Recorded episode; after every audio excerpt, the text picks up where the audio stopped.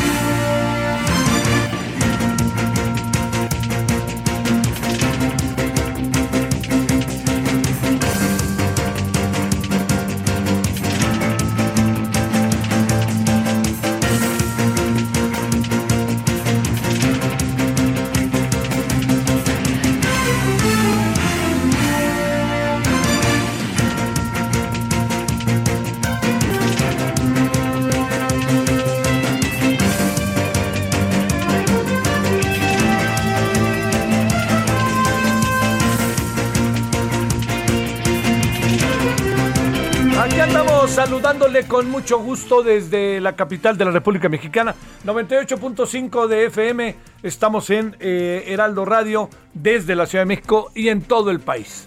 Agradecemos eh, que, que nos haga el favor de acompañarnos. Esperamos que haya pasado usted hasta ahora un buen día, un buen día miércoles, es mitad de semana, es miércoles 9 de junio y que, eh, pues bueno, hay cosas para atender a lo largo del día. Muchas de ellas eh, son, creo que, atractivas, ¿no? Uno sabe que está en medio de, de muchas, eh, de muchas cosas que han estado sucediendo. Hay algo que vamos a abordar que, en verdad, eh, saludos a Mérida, 95.3 FM, en Tizimín, 96.3, Valladolid, 92.7 y en Valladolid también 610 AM Combo.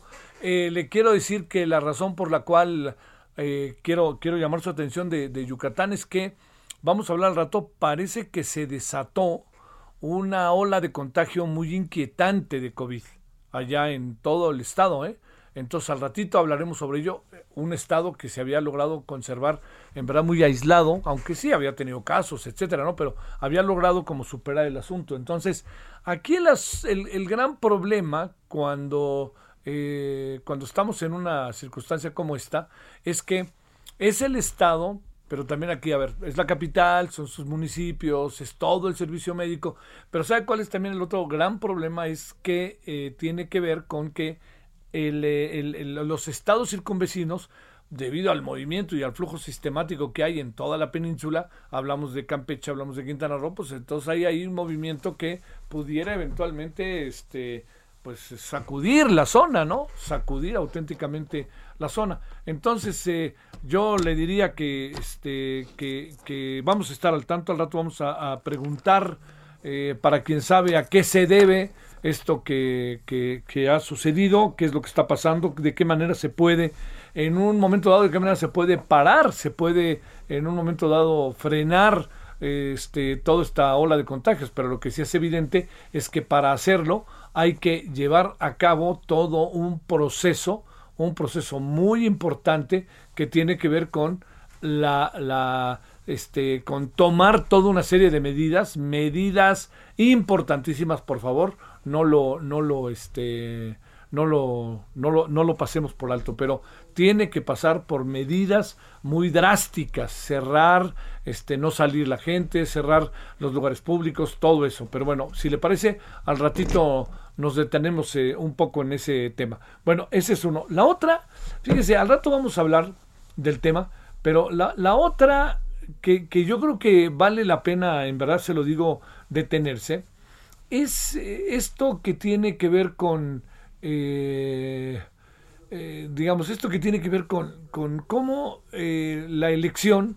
ha provocado que haya una eh, que haya una situación tan particular respecto a las negociaciones que se pueden venir allá en la Cámara de Diputados.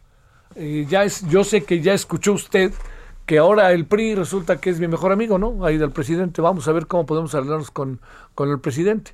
Bueno, todo eso que es, este, vamos a ver cómo nos arreglamos con el presidente. El día de hoy, que ha dicho el señor, este, el, presidente y que además los de Morena, los de el, presidente del partido, eh, Alejandro Moreno, dijo, luego, luego, no más faltaba, ¿no? Y hasta que salió por ahí Dulce María Saurerenche, entre otros, no entiendo dónde están todos los otros, como todos los otros no pueden hablar.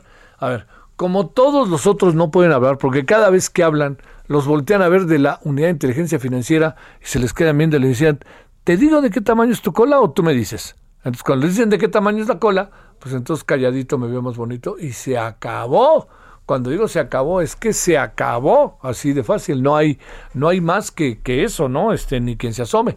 Hay gente que sí puede salir y dar una opinión, Dulce María por ejemplo, no, que sí puede, pero usted ve a los viejos peristas, Emilio Gamboa que diga, oigan, ¿cómo es posible? Pues era del PRI, ¿no? Este, Mario Fabio era del PRI, ¿no? Hasta donde yo entiendo, no vaya a ser que ahora, pues mejor calladito me veo más bonito porque no vaya a ser que Ahí está el señor de la unidad de inteligencia financiera por usted. Vaya usted a saber. Pero lo cierto es que hay priistas que no sé si les gusta esta decisión que está empezando a tomar su presidente, porque además este, su presidente, agárrese, va a ser diputado. Entonces, diputado federal, le hablarán al oído. Y a ver si yo lo que digo es que esto que estamos viendo puede ser, fíjese qué cosa, es una mirada, entiendo, quizá muy parcial, pero esto que le estoy diciendo puede ser el principio del fin del PRI. ¿Por qué razón? Porque el PRI, eh, la, la elección del 2018 lo dejó fuera de la base. Y la elección y la elección del 2021 lo dejó más fuera de la base. ¿Por qué lo dejó más fuera de la base? Pues ni más ni menos porque ve usted todas las gobernaturas que perdió. ¿Sabe por qué conservó? El, el PRI no ganó una sola gobernatura. Pero ¿sabe por qué conservó las que tenía?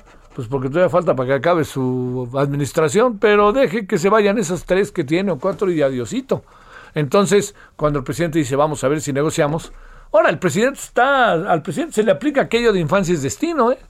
O sea, el presidente vuelve a sus orígenes con un acercamiento al PRI de esta naturaleza, ¿no? Con ellos nos vamos a entender. La otra cosa está, si le digo, es que fuera eventualmente una negociación con el verde. El verde se las va a cobrar carísimo. ¿No vio al señor Manuel Velasco que dice que muy cuate el presidente? Manuel Velasco es el gobernador de Chiapas que era senador, que ganó la senaduría y quería seguir siendo gobernador y que ya sabe, como, como acostumbran los del verde, ¿no? Este, vende caro tu amor aventurera y a ver de a cómo, de a cómo, llévelo, llévelo, llévelo, ahí está el verde.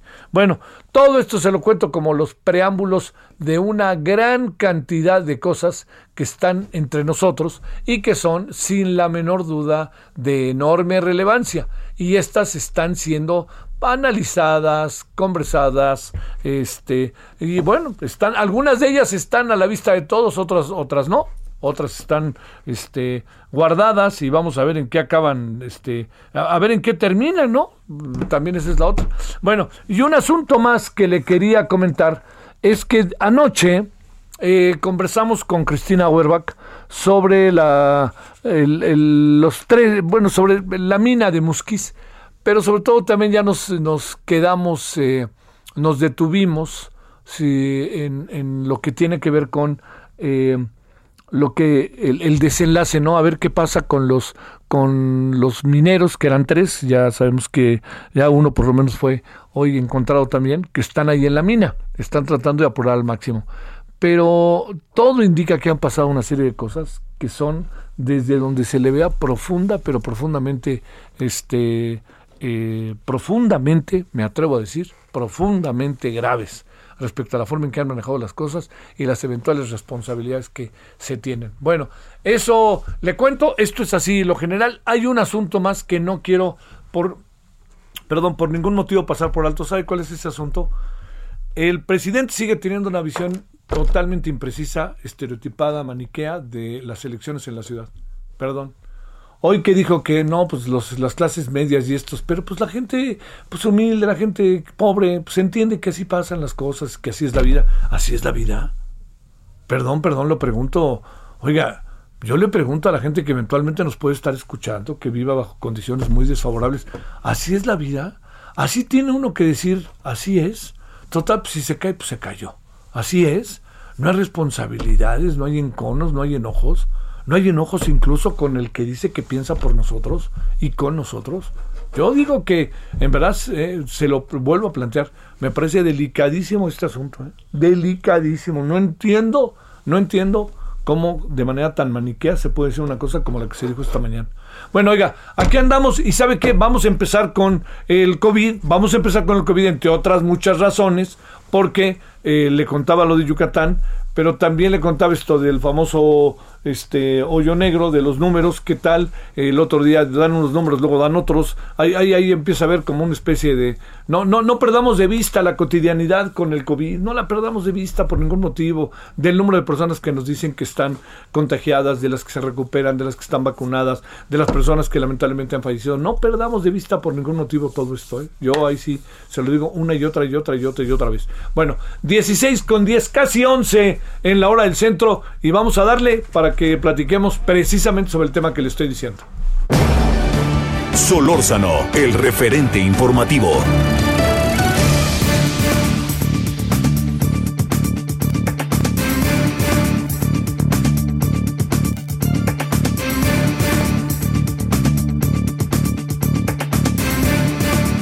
Bueno, aquí andamos de vuelta y le agradecemos como siempre a Arturo Erdeli, profesor de la UNAM, de la FESA Catlán, maestría y doctorado en matemáticas de la UNAM, especialista en estadística y probabilidad. Querido Arturo, ¿cómo has estado? Gracias que tomas la llamada, ¿cómo te va? ¿Qué tal? Buenas tardes, Javier, a tus órdenes. A ver, primero, este, ¿te dijo algo la, la elección sobre el tema de la pandemia o no? Que tú pudieras percibir en números, opiniones, etcétera. Bueno, pues eh, creo que, pudo más el interés este, que el miedo por la epidemia. Hubo una participación histórica, ¿no? Parece que ha sido de las más altas en una elección intermedia. Entonces, bueno, pues esperemos que, la gente haya sido muy precavida en general con, las medidas de, prevención este, para no haberse contagiado, porque sí hubo una participación muy importante. Bueno, a ver, ¿Qué anda primero pasando en el país con la pandemia? ¿Hay nuevas informaciones que valga la pena detenerse? Sí, pues que la, la, fiesta del descenso de casos pues ya se acabó. O sea, digamos, tuvimos un descenso de muchas semanas, que bueno, bajaron los números de casos, pero pareciera que eso ya, ya se estancó, es decir, que lo que podía bajar eh, la epidemia eh, pues, en casos ya lo bajó y ya se estancó, es decir, ahorita ya estamos otra vez, bueno, pues en niveles como arriba de 3.000, en promedio, ¿no? Como de 3.000 nuevos casos por día, pero ya no se ve que esté bajando y pareciera que la tendencia que teníamos de baja, pues ya no es de baja, ya más bien es eh, o se va a mantener estable o puede tener peligros de repunte. A ver, ¿qué presumes que está pasando en el estado de Yucatán? Pues, eh, pues son vecinos de Quintana Roo. Acuérdate que el primer estado que empezó a tener un repunte muy importante y que de hecho pues tuvo una tercera ola, sin duda alguna, pues fueron sus vecinos de, de Quintana Roo, que en estos momentos ya se encuentra pues en un máximo histórico de nuevos casos por día, ¿no? O sea, ya todavía no se forma un tercer pico, pero ahorita ya superó a los dos picos anteriores. Entonces, y pues son vecinos, entonces fue muy claro cómo empezó a repuntar poco a poco. Y pues digo, son estados que tienen mucha relación comercial, movimiento de personas, entonces, pues se estaba disparando en Quintana Roo, no sorprende que ahorita el segundo peor repunte en el país sea justamente eh, Yucatán, y, y pues también se está contagiando Campeche un poco, Tabasco, que son ahí, todos ahí vecinos, ¿no? Entonces, todos estados costeros, por cierto, ¿eh? porque lo mismo estamos observando en Baja California, Baja California Sur, eh, Sinaloa, este, Colima, Tamaulipas, Veracruz, puros estados costeros son los que están empezando a dar. ¿Qué, Arturo, ¿por qué supones que está pasando esto de que sean los estados costeros? Pues eh, son estados, eh, eh, primero, que, tienen altas concentraciones de población justamente en ciudades que están en la costa, muchos son puertos, pues se recurre mucho al uso del aire acondicionado y si ese aire acondicionado que ocupan tanto este no está bien adaptado para tener las condiciones que prevengan el COVID, no con los filtros adecuados, etcétera, pues ese puede ser un medio de contagio muy importante. Eso es, este, eso es importante. A ver, en la ciudad andamos igual. ¿Habrá pasado algo, presumes, con el tema de la elección, una cosa así? Pues es muy pronto para ver los efectos, eh, pero lo que sí se ve es que tanto en la Ciudad de México como en el Estado de México, pues sucede algo similar a lo que se ve en, la curva a nivel nacional, ¿no?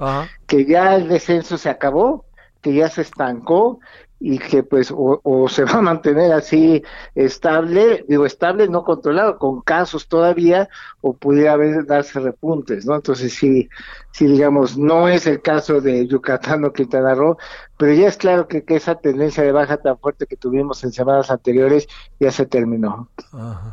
Oye, oye, este, eh, te diría que, que que las cosas este, bajo esta perspectiva, díjole, no, no, no, no se vale vivir acostumbrado a vivir así, ¿no? qué piensas? Bueno, lo que tenemos que hacer es, o sea, evidentemente no, no, no, no nos podemos pasar la vida encerrados y suspendiendo muchas actividades. O sea, hay que regresar a las actividades pero se tiene que tomar y tenemos que aprender a tomar las medidas adecuadas, ¿no? O sea, esto de seguir eh, sanitizando y rociando con desinfectante a los niños cuando entran a la escuela, pues eso no, no sirve de nada, eso está claro, ¿no? O sea, lo que necesitamos es tener muy buena ventilación, filtros de aire, este, monitores de, dióxido de carbono, pues para acostumbrarnos a medir el riesgo que tenemos y a mejorar la ventilación, porque ese es, digamos, por el aire es la principal vía de contagio del SARS-CoV-2. Oye, eh, a ver una reflexión, Arturo, sobre el tema del semáforo, en donde cada vez estamos más verdes y cada vez menos rojos. Ese semáforo pues siempre ha tenido un manejo, aunque lo nieguen las autoridades, ha tenido un manejo más político que, técnico, ¿no? Es decir, ha sido muy obvio cómo han hecho que coincida mágicamente el semáforo con los colores que quieren ver o que convienen, ¿no? Hasta, hasta fecha le ponen, ¿no? Así, eh, con mucha anticipación, ya habían dicho desde cuándo que los niños regresaban a la escuela el 7 de junio y curiosamente el semáforo el 4 de junio eh, se puso verde en muchos estados. Entonces, pues digo, es, es claro que, que, se está dando ese, ese manejo. A ver, y un asunto más.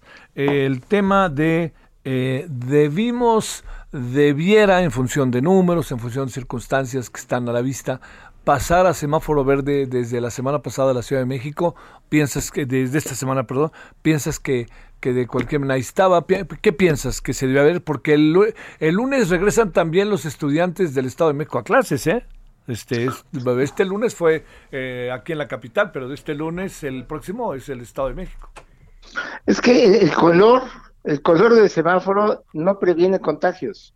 O sea, lo que previene contagios es que se tengan las medidas adecuadas y desafortunadamente la infraestructura de, de las escuelas públicas en México pues no están preparadas, no fueron hechas pensadas en ventilación y, y, con un presupuesto tan limitado como el que se tiene con el actual gobierno, pues seguro no han podido hacer las adecuaciones, ¿no? Más bien hay reportes de que muchas escuelas fueron vandalizadas y saqueadas, entonces con trabajos podrán habilitarlas para tener lo que tenían, pero de eso a que estén habilitadas o adaptadas para tener la ventilación adecuada y evitar contagios, pues todavía no, no están preparadas. Entonces lo más prudente ahí sí era esperar a que siga avanzando la vacunación y quizás regresar a clases cuando más pronto en, en, septiembre, pero no ahorita. Ahorita sería una imprudencia.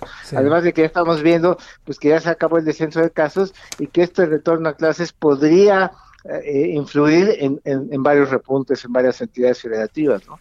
Oye, eh, bueno, la UNAM ya decidió, me dirás si me equivoco Arturo, doctor, ya decidió regresar hasta agosto, ¿no?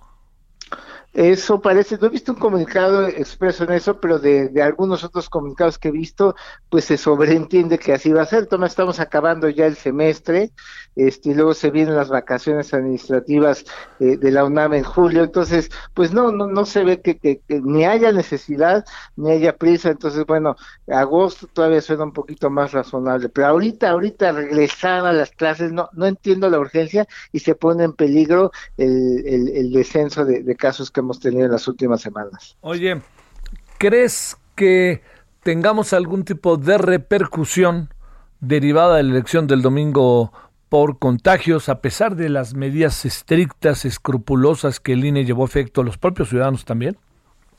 Yo esperaría que no, porque primero ya demostraron, y por ejemplo en un momento que todavía había más casos susceptibles el año pasado, recordar las elecciones en Hidalgo y Coahuila, ¿no? Y no hubo, digamos, una afectación importante, y eso que todavía faltaba que se viniera lo peor de los contagios de la epidemia en México, ¿no? Ahorita que ya han bajado los casos, que ya hay gente vacunada, que hemos aprendido más a cuidarnos eh, y que además la mayoría de las casillas se instalan pues en lugares eh, pues si no al aire libre, casi al aire libre, ¿no? Muchos eran como carpas al aire libre o en alguna escuela, pero en el patio de la escuela. Entonces, como que se aprecia que en general las casillas estuvieran muy bien ventiladas y yo creo que el INE pues ya tenía la experiencia de los de Coahuila e Hidalgo y creo que pudo capitalizar eso y yo esperaría que no tenga un gran efecto en, en los repuntes. Entonces va de nuevo, que se cuide la península de Yucatán, ¿no? Totalmente, o sea, lo que es Quintana Roo y, eh, Quintana Roo está fuera de control definitivamente, Yucatán va que vuela para lo mismo, entonces sí, y pareciera que el mensaje es eh, de para los para los estados costeros, porque es demasiada coincidencia que ya todos los repuntes se están dando en estados costeros, posiblemente la explicación sea pues que se tienen que usar aires acondicionados y que no han hecho las adaptaciones adecuadas para que el aire quede bien filtrado, no, nada más frío. O sea, al final una hipótesis sería que más que los contagios derivados de persona a persona tengan que ver con directamente factores de personas, pero que se manifiestan a través, por ejemplo, de los aires acondicionados y de los espacios, espacios cerrados. Sí, es que el problema es justo la ventilación, el, el, estar en un espacio cerrado compartido que no está adecuadamente ventilado. Entonces, si de repente un lugar está cerrado con aire acondicionado, pero no hay la adecuada filtración del aire, pues con que haya una o dos personas ahí, pues puede contagiar a todos los que comparten ese espacio. Y ese es el gran peligro. ¿no? ¿Cómo ves a la Ciudad de México para cerrar?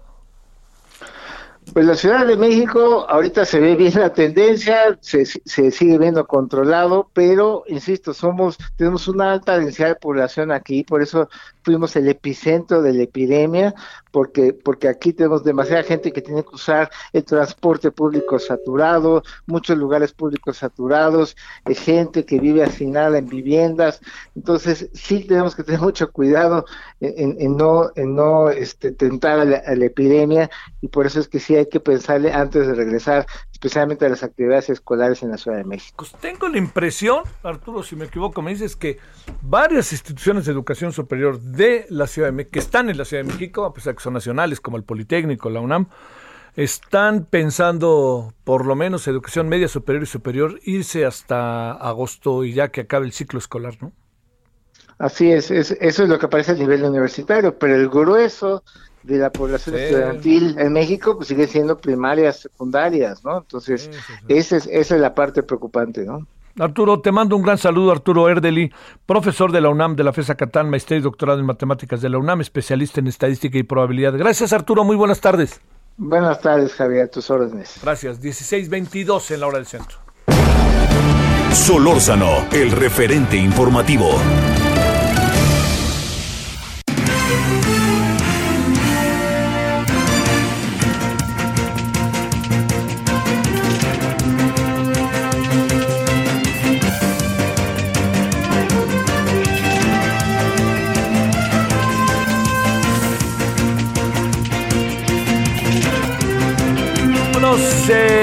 Le cuento que durante la madrugada este miércoles fueron ubicados, bueno, al rato le damos los detalles, fueron ubicados eh, sin vida eh, tres, los tres trabajadores que aún permanecían en, atrapados en la mina Micarán, en el ejido Rancherías.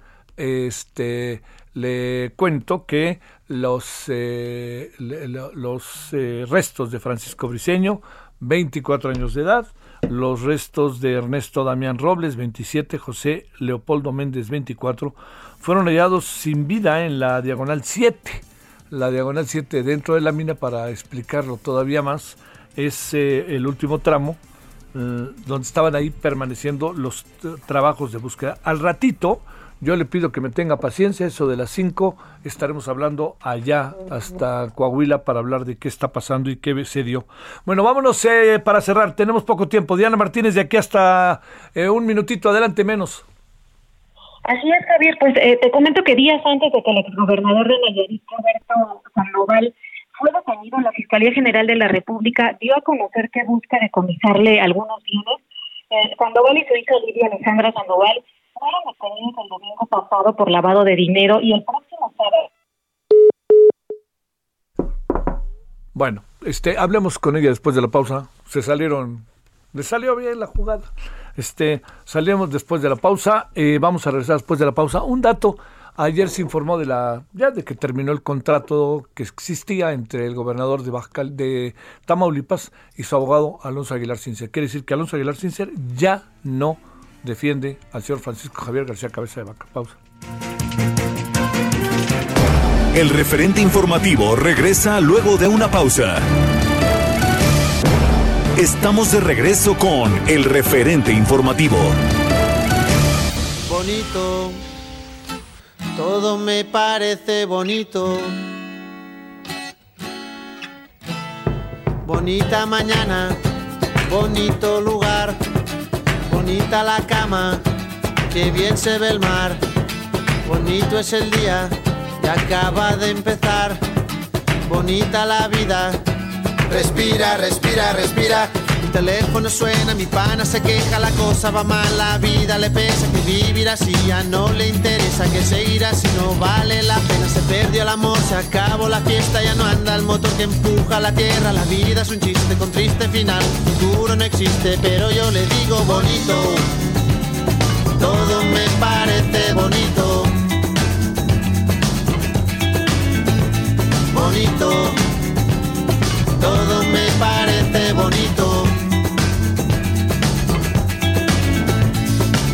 Bonita la paz, bonita la vida, bonito volver a nacer cada día, bonita la verdad no suena mentira, bonita la amistad, bonita la risa, bonita la gente cuando hay calidad, bonita la gente que no se arrepiente, que gana y que pierde, que habla y no miente, bonita la gente, por eso yo digo bonito, todo me parece bonito.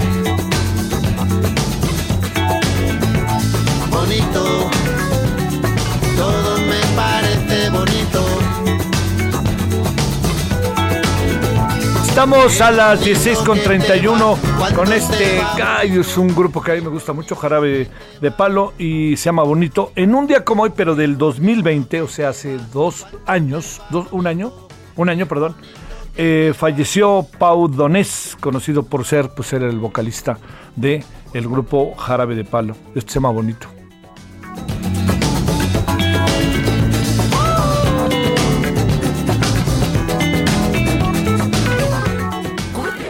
Esto no se va a quedar así. Voy a limpiar mi nombre. Ah, pues si vas a limpiar, ve a Soriana, porque pongo todos los detergentes lavatrastes y suavizantes al 3x2. Sí, detergentes lavatrastes y suavizantes al 3x2. En tienda o en línea, tú pides y Julio Regalado manda. Solo en Soriana. A junio 17. Aplican restricciones. Solórzano, el referente informativo.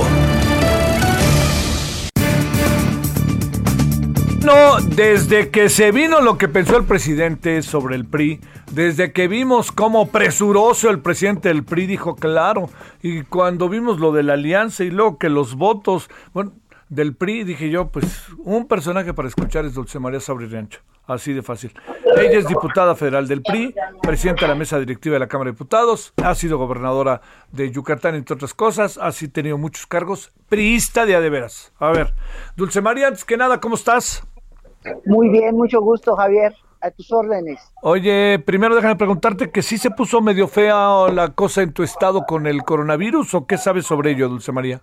Sí, lamentablemente se ha registrado un repunte de los contagios, especialmente entre jóvenes, eh, eh, entre los 14, 15 años y los eh, y los 40.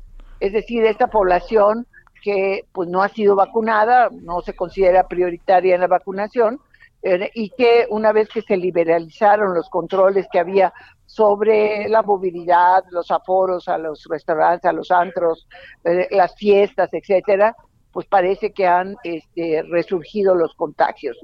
Y, este, y se acaba, eh, precisamente el día de mañana se vuelve a instaurar la medida de restricción de la movilidad, la disminución del aforo a restaurantes, a las iglesias y también la prohibición de que los bares funcionen como restaurantes, que ya se vea flexibilizado en ese sentido para ayudar al sector restaurantero, que mi estado, igual que en todo el país, estaba muy golpeado. Sí, sí, sí. Bueno, ahora sí que punto y aparte, mi queridísima Dulce María, ¿Van a hacer alianza con el presidente? ¿Qué piensas? No somos Judas, dijiste hoy, me pareció una declaración muy buena. Este, y no solo eso, Dulce María, pues este, habían hecho una alianza con el PRD y el PAN precisamente para lo contrario, y el presidente afanoso, casi diputado federal, se echa para adelante. ¿Qué piensas?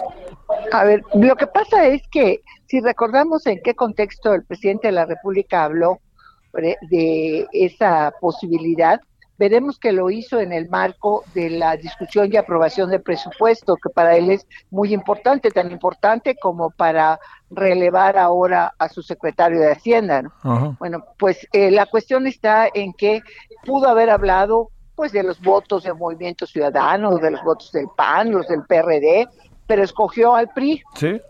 Y yo diría que lo escogió para tener una sombra de sospecha sobre la alianza que el PRI ha formado, primero en lo eh, electoral, ya en lo legislativo, ya se ha anticipado, y decir que íbamos a ejercer una función como de esquiroles de esa alianza opositora que tiene un mandato de las urnas muy claro, que es el mandato por la diversidad y por la pluralidad del país.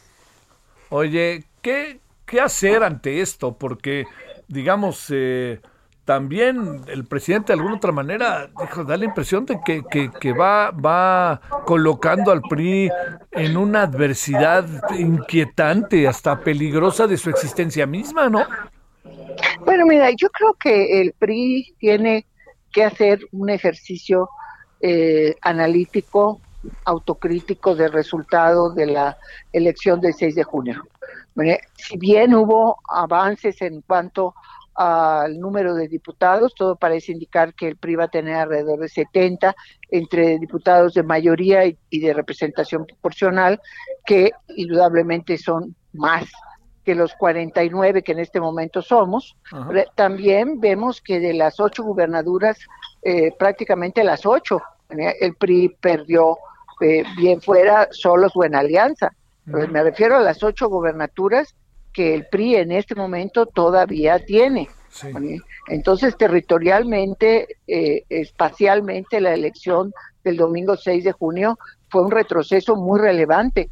De hecho, cuando concluyan sus funciones estos ocho gobernadores, que será antes de que concluya este año, al PRI solamente tendrá cuatro gubernaturas, eh, dos, Oaxaca y Hidalgo, que van a estar en juego el año próximo, y dos más que son Coahuila y el Estado de México en, en 2023. Entonces, si esto no es una poderosísima llamada de atención para eh, imaginar una estrategia distinta a la que ha llevado el PRI hasta ahora en el territorio, pues yo ya no veo qué otra cosa puede ser, ¿no? Híjole, pues tienes toda la razón. A ver, déjame, déjame hacerte una pregunta, Dulce María. Cuando pasan las elecciones, uno de los primeros momentos en general además de la lectura del proceso, etcétera, uno de los momentos muy importantes es revisar si es conveniente o no que se conserve la dirección del partido. ¿Por qué razón? Porque ahí están los resultados. Si no funcionó, hay que rápidamente hacer acuse de recibo y hacer algo.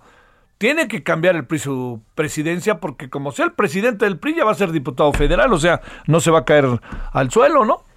Bueno, hay una cuestión, eh, eh Javier, que mi experiencia personal me indica. Yo, yo era presidenta del Comité Nacional en el año 2000. Eh, al día siguiente de la elección, yo presenté mi renuncia a la presidencia, porque considerando que yo no era culpable de la derrota, sí era responsable del partido. Y este, pero lo que sucedió en los días siguientes me llevó a la conclusión de que no se trataba de cambiar a la persona si antes no abordábamos las causas que nos habían llevado a la derrota en el año 2000, en la elección presidencial. Nos llevó prácticamente año y medio preparar una Asamblea Nacional donde eh, no solo cambiamos los estatutos, sino eh, la declaración de principios, el programa de acción del partido, que es donde está la estrategia para, eh, para conducir al partido. de otra manera vas dando tumbos y caes hasta en el oportunismo electoral cuando no tienes una ruta trazada. Yo diría que gracias a esta asamblea que se celebró prácticamente año y medio después de la derrota, es que el PRI empezó a reencauzar su rumbo, que 11 años después lo llevó nuevamente a la presidencia de la República. A lo que voy eh, con esa explicación es que a mí me preocupa mucho menos las personas en este momento, me preocupa la estrategia. Y la estrategia que el PRI siguió para la elección del domingo pasado en cuanto a las gubernaturas no dio resultado. Esa es la que digo que tiene que evaluarse. Que si la consecuencia es que la dirigencia cambie o no cambie, eso me parece secundario. ¿Están los priistas Existen los priistas, y no lo digo de manera peyorativa, Dulce María, pero uno piensa en el PRI y casi nadie quiere hablar, de no ser que se trate de ti, de no ser que se trate de algunos, pero todos dan la impresión de que, si me permites esta expresión cotidiana, traen la cola entre las patas y nadie quiere hablar porque en el momento en que hablen pueden ser señalados. Y el presidente es consciente de ello, esa es mi impresión, el presidente del país. Bueno, yo, yo veo que, eh, y lo veo cotidianamente en el grupo parlamentario, que está formada por diputadas y diputados que hacen muy duro su trabajo. Tal vez algunos de ellos no tienen, vamos a decir, el seguimiento en las redes o en los medios de comunicación, pero son efectivos en su trabajo, incluso en periodos de receso. Entonces, eh, yo creo que hay miles, me atrevo a decir millones de personas que creen en el PRI, que votan por el PRI, que creen en lo que el PRI representa en cuanto a su trayectoria histórica, pero el déficit para mí, lo digo con toda claridad, eh, eh, Javier, es el proyecto del futuro. El PRI, lo dije durante la campaña, no puede ofrecer regresar a un pasado próximo, como el presidente de la República ofrece regresar a un pasado lejano, al de la década de 1970 pero el PRI tampoco puede decir, no, pues hay que volver hace seis años, ¿no? ¿Cuál es tu futuro, cuál es tu proyecto hacia adelante? ¿Qué quieres con este país que a final de cuentas el PRI desde su trinchera ha contribuido a cambiar, a hacerlo más democrático? Bueno, eso es, eh, creo, que, que seguimos dejando o quedando a deber. Eso es la parte medular de una estrategia que conduzca al partido hacia eh, pues la simpatía de más personas que le permita pues no solo sobrevivir, sino avanzar. Híjole, ese es el gran... A ver, ¿qué, qué este... Eh, ¿Tú estás de acuerdo en hacer una alianza con en la Cámara de Diputados PRI Morena para los proyectos del presidente o te quedarías con la idea de mantener el va por México? A ver, mira, hay, hay una cuestión que vale la pena puntualizar. Nosotros hicimos muchas negociaciones y tú que nos sigues muy de cerca lo sabes para las reformas constitucionales. Hubo incluso reformas constitucionales que salieron por unanimidad, prácticamente por unanimidad, como la de la Guardia Nacional. Hubo otras reformas constitucionales que salieron de panzazo, con el voto en contra de un número importante de, de diputados. Me refiero específicamente a la del artículo 19 constitucional en materia de prisión preventiva oficiosa. Entonces, cada reforma constitucional trajo consigo una negociación, porque si no, simple y llanamente no transitaba con, vamos a decir, relativa facilidad. Y en el caso del Senado, simple y llanamente no transitaba.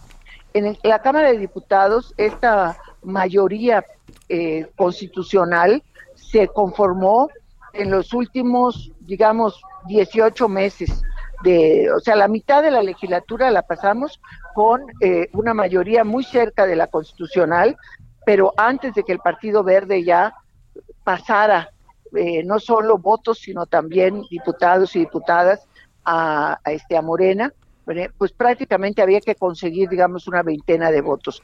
Cuando se da esto con el Partido Verde, cuando eh, se rompe el PRD por mitad, bueno, pues entonces ya Morena prácticamente se queda con la mayoría constitucional. Eso es lo que perdió el domingo pasado.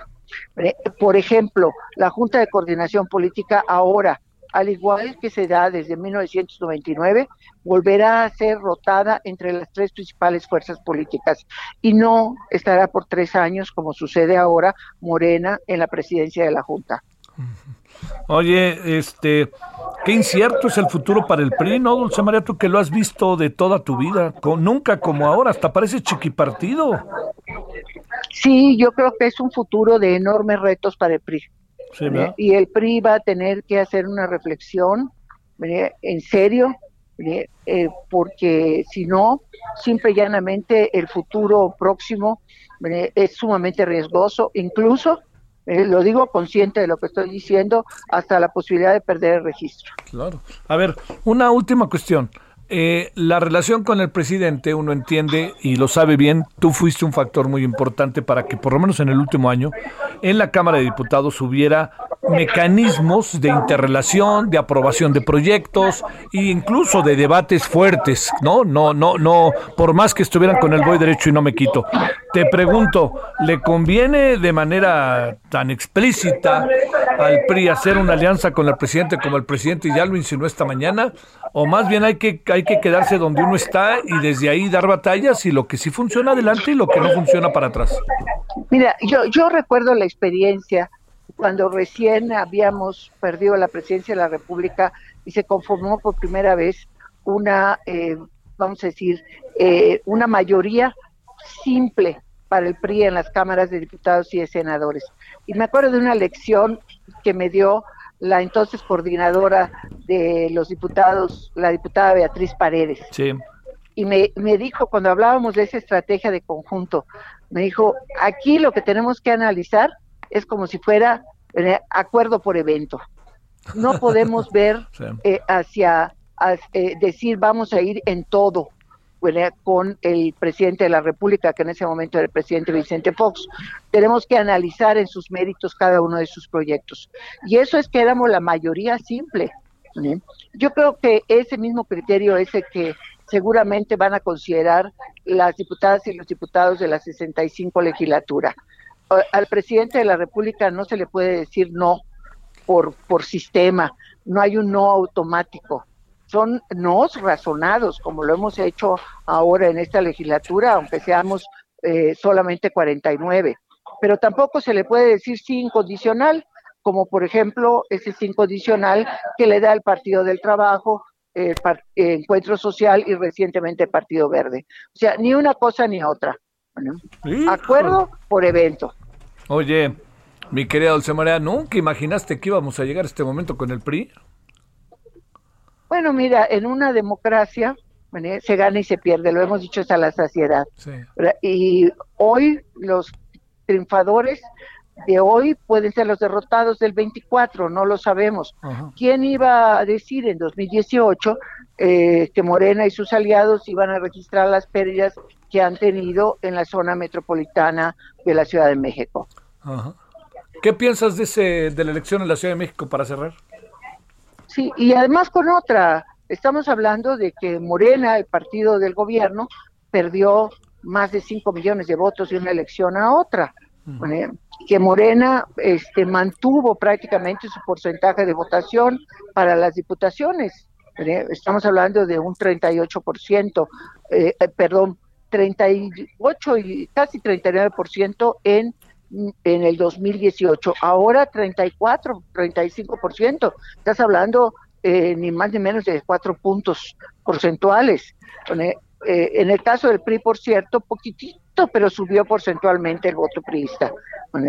Entonces, eh, lo, importante en esto es ser conscientes de que nadie pierde todo para siempre, pero tampoco nadie lo gana para siempre, y que sí es posible ganarle a Morena, incluso en el territorio donde está asentado más firmemente, como es la Ciudad de México. Te mando un gran saludo, Dulce María Sauri Rancho, gracias. Igualmente, hasta luego, Javier. Adiós, gracias. 16:48 en la hora del centro. Solórzano, el referente informativo.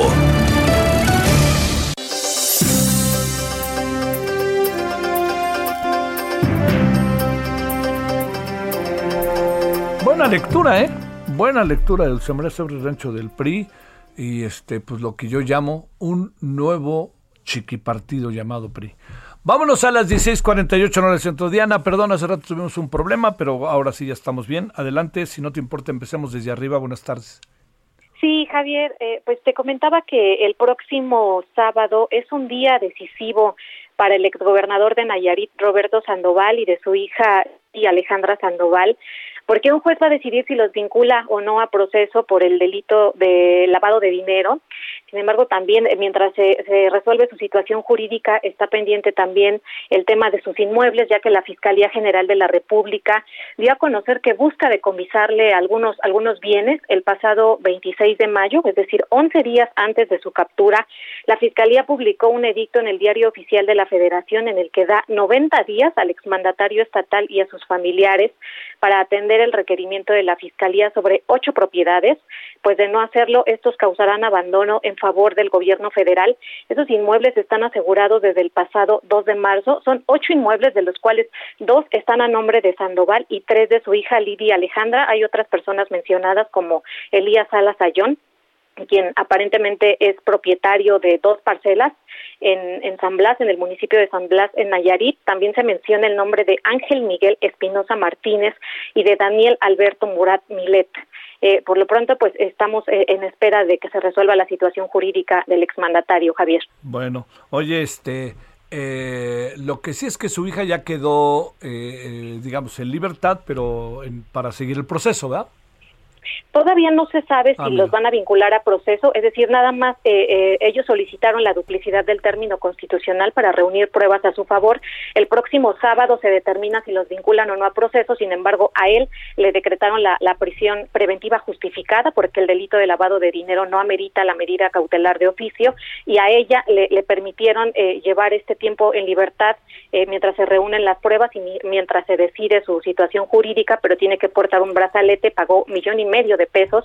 Entonces, el próximo sábado, eh, si es vinculada a proceso, eh, el juez va a determinar si sigue con, la medida eh, que se le asignó o, se le modifica. Sí, claro. Diana, buenas tardes, gracias. Buenas tardes. Francisco Nieto, ¿dónde andas?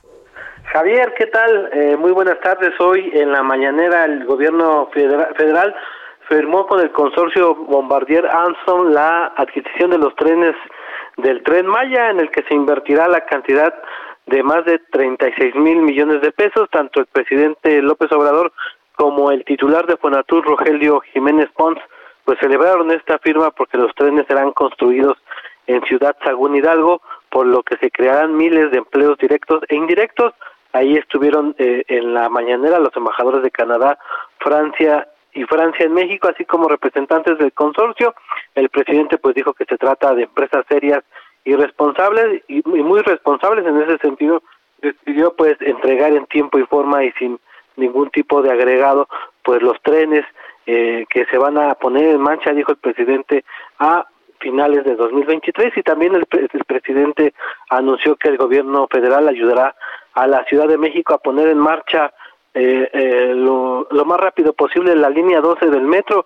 Luego del accidente del pasado 3 de mayo, el presidente explicó que habrá ayuda federal para que los habitantes de Tláhuac e Iztapalapa pues sigan teniendo transporte lo más rápido posible independientemente del proceso judicial y el castigo a los responsables. El presidente pues dijo que eh, que le llamó la atención que eh, los habitantes de Tláhuac e Iztapalapa que son los que utilizan el metro pues no no estén eh, no no hayan votado en contra de Morena en estas elecciones y que sí hayan votado en contra pues la gente de la capital que no usa el metro y pues le agradeció que estén eh, del lado de la transformación. Y después más adelante esto ya no fue en la mañanera sino fue en su oficina el presidente pues anunció cambio un cambio en su gabinete. Eh, Arturo Herrera quien hasta pues hoy todavía sigue siendo secretario de Hacienda será propuesto como eh, gobernador del Banco de México y en su lugar el mandatario designó a Rogelio Ramírez de Lago quien se encargará pues de esta dependencia de este encargo de, de, la federación por parte del presidente eh, López Obrador. Y bueno pues a los dos agradeció eh, su apoyo tanto a, Arturo Herrera quien será pues propuesto como gobernador y a Rogelio Ramírez de la O quien es pues uno de sus principales asesores económicos. Pues prácticamente toda su vida política pues el presidente ya ya designó estos nuevos cambios. Javier. Sale muchas gracias. Buenas tardes Francisco. Buenas tardes. Elia Castillo cerramos. Vámonos rápido muy buenas tardes Javier. Te saludo con gusto. Esta mañana el Consejo General del Instituto Nacional Electoral desechó la propuesta de utilizar urnas electrónicas en la consulta popular del próximo primero de agosto, en la que se preguntará a los ciudadanos si se debe o no investigar o enjuiciar a los actores políticos del pasado, mejor conocida como juicio a expresidentes. Te comento que durante esta sesión extraordinaria del Consejo del INE eh, se tenía previsto incluir en la adenda de los lineamientos para la organización de la consulta popular un párrafo en el artículo 34 en el que se eh, proponía utilizar dispositivos electrónicos durante este ejercicio. Sin embargo, la mayoría de este pleno eh, consideró que para implementar esta modalidad pues se requiere revisar del buen funcionamiento de los aparatos, así como una preparación especial para los capacitadores electorales. Y debido a las condiciones en las que se realiza la consulta, recordemos que los consejeros pues han recriminado al gobierno federal eh, la falta de presupuesto para realizar esta consulta y con el escaso tiempo que queda, pues es inviable esta modalidad. Esto fue lo que aprobó el Pleno del Consejo del INE. Gracias, Celia. Buenas tardes. Pausa.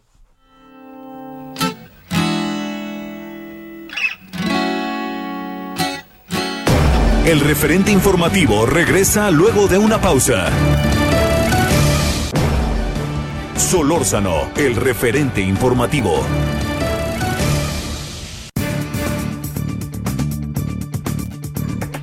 Ayer en la noche en el referente conversamos en televisión, eh, lamentablemente no tan largamente como queríamos, pero por eso estamos hoy entrándole al tema y además eh, con, la misma Cristina Werbach eh, sobre lo que pasó en la mina allá en, eh, la, mina en Musquis, en Coahuila.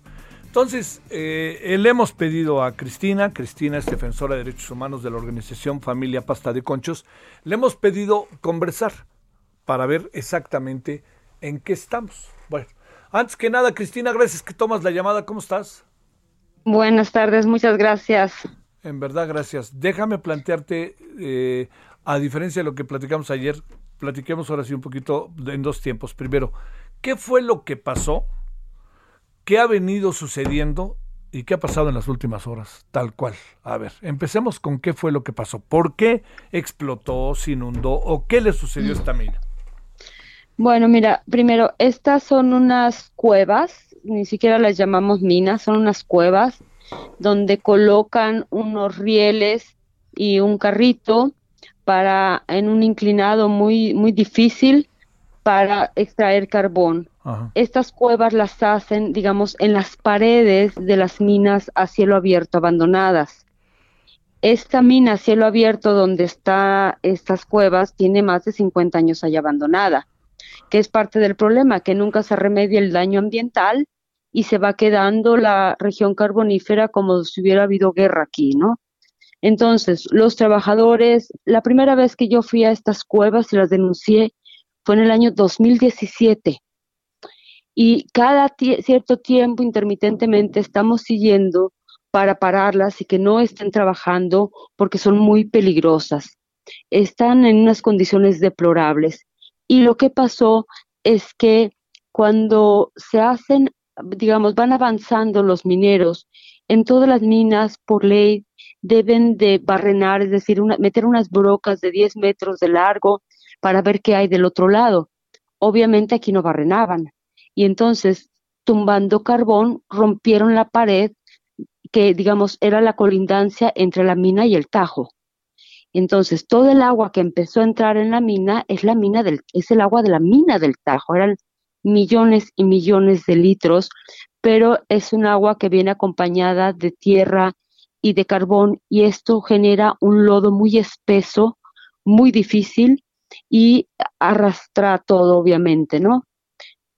En octubre, el 12 de octubre del año pasado, yo estuve en esas minas de nueva cuenta, porque otra vez las habían denunciado, porque las denuncian, actúa la Secretaría del Trabajo, paran un tiempito y vuelven a comenzar. Y siempre es así. Y el 23 de octubre recordarás que estuvo aquí en la mina el presidente Andrés Manuel López Obrador y estuvo Manuel Bartlett eh, y le entregamos una carta a Manuel Bartlett diciéndole que había muchos problemas con los contratos que asignó CFE a las empresas de la región, porque estaban trabajando en cuevas y en minas que no cumplían con las normas de seguridad de higiene. Y le entregamos las fotografías precisamente de las cuevas de rancherías que se acaban de sinistrar. Esto fue hace ocho meses. Ahora, ¿por qué, ¿por qué a Bartlett? Bueno, pues porque entendemos perfectamente, o quiero entender, que Bartlett como director de CFE no sabe todos los detalles de cómo se entregan esos contratos de carbón. Y nosotros queríamos que nos recibiera. Teníamos dos temas que hablar con él.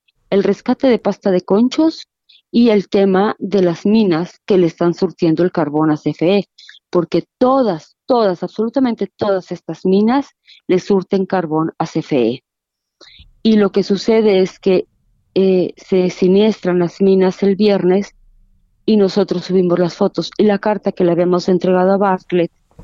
Pero además en febrero la diputada Erika Vanessa de Morena de la Comisión de Derechos Humanos también le entrega una carta pidiéndole lo mismo, que se reúna con nosotros para ver el tema de pasta de conchos y de la y de las minas que le están surtiendo carbón a CFE. CFE responde el sábado con un comunicado diciendo que ellos no compran carbón de esas cuevas y que era imposible que Bartlett supiera de la existencia de esas cuevas. No, no era imposible. Bastaba con que hablara con nosotros para que hubiera sabido, en el caso de que no supiera, pero ya se lo habíamos dicho. Es decir, creo que llegamos... Cristina, un segundito. O sea, la, la CFE dice, el, el director de la comisión no sabía de esto. Pero ustedes, en el año pasado, final del año, hacia a lo largo del año pasado, ya se lo habían dicho. En octubre, así es. 23 de octubre, por ahí, que decías la fecha. Así es. Y eh. luego, eh, el, a principios de febrero, se lo vuelve a decir otra diputada. Entonces pasan ocho meses, Javier, sin que nos responda, nunca nos quiso recibir. Y bueno, pues ahí están las consecuencias. A ver, eh, todo esto, evidentemente, estamos de nuevo ante aquello que se llama pudo ser evitado, ¿verdad? Así es, así es, pero está la, gente muy enojada, muy consternada, estamos muy indignados porque a diferencia de todas las veces se los advertimos a tiempo. Digamos, este pasta de conchos no se advirtió, Cristina? Pues que yo sepa no. O sea, el sindicato dice que lo hizo, pero no hay ninguna prueba, ninguna Pero en esta hay pruebas, en esto hay pruebas. Así es. A ver, así es. déjame plantearte, este, la respuesta, de, a ver, eh, las condiciones de la mina, independientemente de estos hechos que ustedes desde octubre plantearon y que una diputada lo hizo en febrero. Te pregunto, Cristina Werbach, las condiciones de la mina para elaborar, intuyo que no eran las mejores y que tenían que pasar, más allá del, del problema del agua, tenían que pasar por una supervisión muy detallada de la autoridad. Pregunto. Sí, de hecho, la, la Secretaría del Trabajo las inspeccionó en 2017, en 2018, tengo el acta de 2019, las inspeccionan en 2020. Pero el problema, Javier, es que un mismo empresario tiene distintas razones sociales. Entonces tú vas y te dicen, ah, esta mina es de Javier Solórzano. Ah, muy bien, hacer la inspección. Cuando regresas para decir tienen que implementar estas medidas, dicen, ah, no, ya no es de Javier Solórzano, ahora es de Cristina Auerbach. No, no, no, no, pues no. Y luego, aunque sea de Javier Solórzano, no hay ninguna consecuencia para Javier Solórzano de que siga operando aunque no cumpla con las normas. Porque es más barato pagar una multa que poner medidas de seguridad. Es, es, un mecanismo muy perverso. Sí, claro. Y además me pregunto si alguien no sabe que así funciona eso, ¿no? Esa es la otra. A ver, déjame plantearte eh, el, a ver, los hechos de las últimas semanas. Se viene esto que es entre una explosión y una inundación, se vienen muchas cosas a la vez. ¿Qué fue lo que ya pasó en la detonación del gran problema? Se inundó porque rompieron la pared del Tajo, de la mina cielo abierto, y esa agua del, del Tajo estuvo entrando. Fue una, es una inundación, es un rescate muy peligroso, muy difícil porque todo se destruyó y solo hay lodo y piedras y o han rescatado a cuatro. Hoy en la mañana informan que rescatan a una quinta persona, A, Carlos Moreno, pero resulta que no es Carlos Moreno, que es otro. Y se lo entregan a la familia de Carlos Moreno, ¿puedes, puedes creerlo? No, no, no, espérame, a ver, y, y, la familia de Carlos, la familia ve y dice, La familia le dijo, este no es, no es Carlos Moreno. Y entonces sacó un comunicado el gobierno de Coahuila diciendo, bueno, es que hubo una confusión porque le preguntamos a los rescatistas y a los mineros y ellos nos dijeron, los rescatistas de Minosa ni siquiera trabajan en esa mina, están haciendo el rescate y hay protocolos para identificar.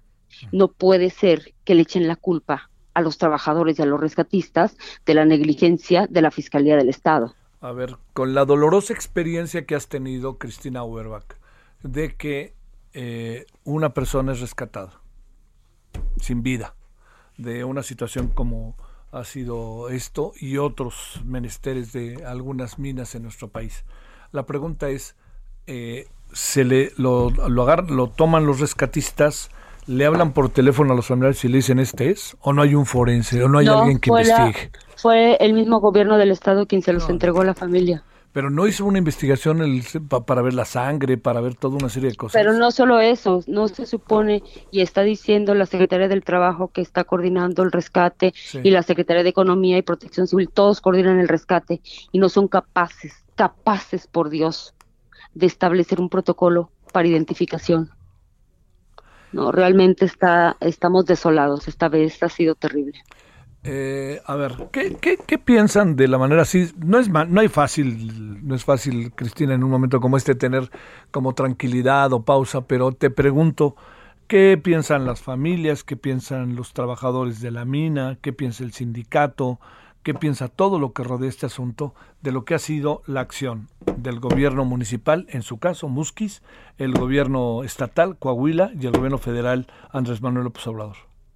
Bueno, no estaban sindicalizados, para no variar.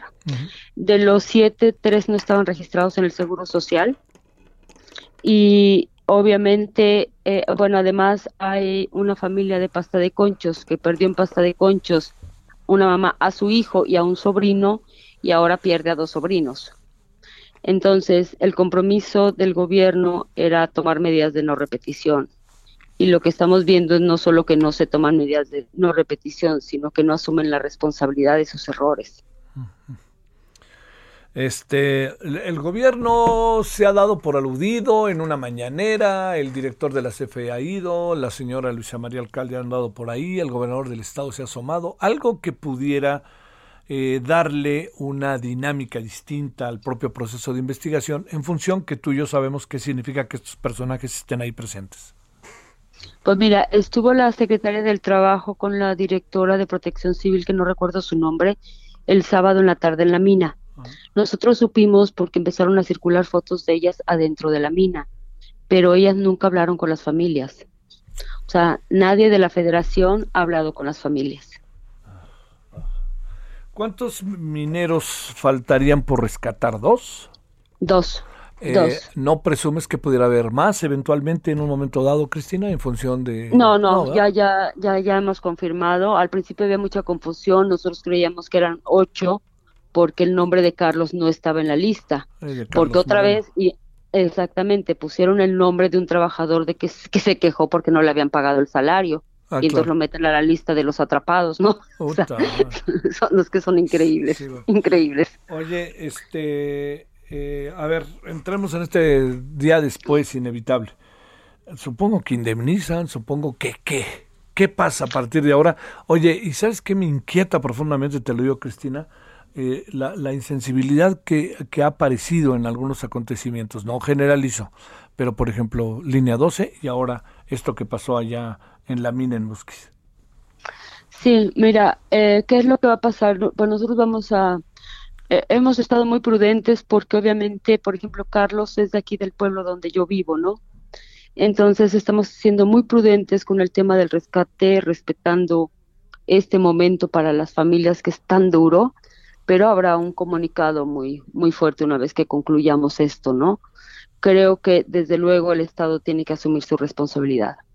Si se les dijo, si lo estuvieron inspeccionando, si lo supo Bartlett, si tenemos las pruebas, si tenemos los documentos, todo tienen que asumir su responsabilidad y entonces lo que corresponde es que indemnicen igual que en pasta de conchos.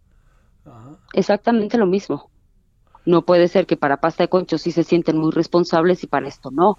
y como dice una familia, no puede ser la familia de, este de estos mineros que murieron en pasta de conchos y ahora no puede ser que otra vez yo después de 15 años estoy en la misma situación. No, no, no, no. Oye, y otra cosa, ah, no, no quisiera Dicen que luego piensa mal y aceptarás. En el caso de la mina de pasta de conchos, pues claro, es el pasado fustigado, pero esto es de ellos, esto les toca a ellos. Por supuesto, y obviamente en redes sociales y en todos lados se nos critica a nosotros de estar en contra de la 4T, de Andrés Manuel y de Bartlett. Y digo, no, no es un asunto ni de Andrés, de, de estar en contra ni de Andrés Manuel, ni de Bartlett, ni de nadie. Hemos hecho estas denuncias desde hace 15 años.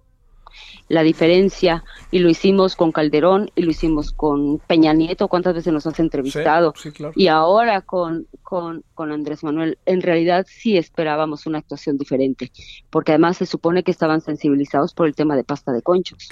Y sin embargo accionan y reaccionan exactamente igual que los anteriores. Viéndolo bien, sí, no somos como los otros, pero sí somos como los otros. A ver, una última. ¿Dónde concentramos la responsabilidad en la empresa, que parece, eh, me extraña, ¿no? En el caso del metro nunca apareció ni la aseguradora ni nadie. Y en este caso también no aparece el dueño de la empresa, que debería ser el primero en decir, traigan a los heridos acá, nosotros ponemos este, pues digo algo así, supongo yo que tendría que brincar rápido. No, y además las autoridades deberían decir quién es el dueño. Es decir, las cuevas o las minas de carbono salen como hongos en tiempos de lluvia. Ya hemos dicho quién es el dueño. Y, el, y a lo más que se ha llegado es que el fiscal declaró ya en la mañana que el dueño no ha querido ir a comparecer. ¿Cómo ha querido ir a comparecer? ¿Por qué no lo tienen detenido? Bueno, bueno, bueno. Y claro, lo perverso de esto es eso, que al final sale barato ni no tiene consecuencias matar mineros.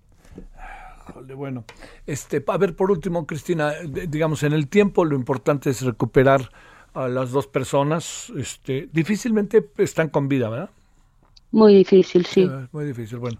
De hecho, ya está localizada la sexta persona, pero te digo que todo es lodo ese pesado. Yo he estado en minas con ese tipo de lodo y tú metes el pie y sientes que te, se te va hasta la rodilla, jalas el pie y se queda la bota. O sea, es un lodo terrible y lo están teniendo que sacar con pala y a carretilla, ¿no? Sí, sí, sí. A ver, cerremos, este, te pregunto, la, la, la siguiente parada dolorosa de este proceso es, imaginemos que en un curso de 24 horas se puede recuperar eh, a las dos personas que están todavía dentro de la mina. A partir de ahí, ¿qué es lo que viene? Bueno, nosotros vamos a, informar a la Comisión Interamericana por dos razones, porque es una familia de pasta de conchos nuevamente y porque ellos ofrecieron tomar medidas de no repetición. Mm y quieren una solución amistosa. Entonces no puede haber una solución amistosa si nos vuelven a hacer lo mismo que se hizo en pasta de conchos. Pero las familias no, es, no terminarán, Cristina, como luego sucede con casos como este, desesperadas y ya denme lo que sea y ya me voy? ¿O qué piensas de todo esto?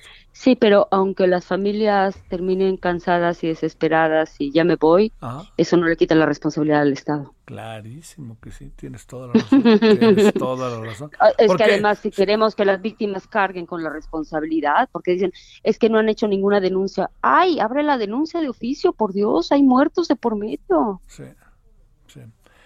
Bueno, este, como te digo, ¿por qué? Un día tenemos que platicar de otra cosa, ¿no, Cristina Werbach? Siempre platicamos Me encantaría. tragedia tras tragedia triste y dolorosa, caramba, ¿no? Ya sé, ya sé. Me encantaría que habláramos de algo diferente. Te mando un gran... Bueno, porque además, de, perdón, perdón, pero es que además en, tiempo electoral uh. resulta que la alcaldesa que gana eh, Musquis, la cabecera de Musquis, es una empresaria del carbón a la que hemos denunciado por sacar carbón ilegal del partido Morena. Mm, mm. Oye, será, ahora mi alcaldesa. Oye, y en la elección pasada, Cristina, como se ganó el PRI, ¿eh?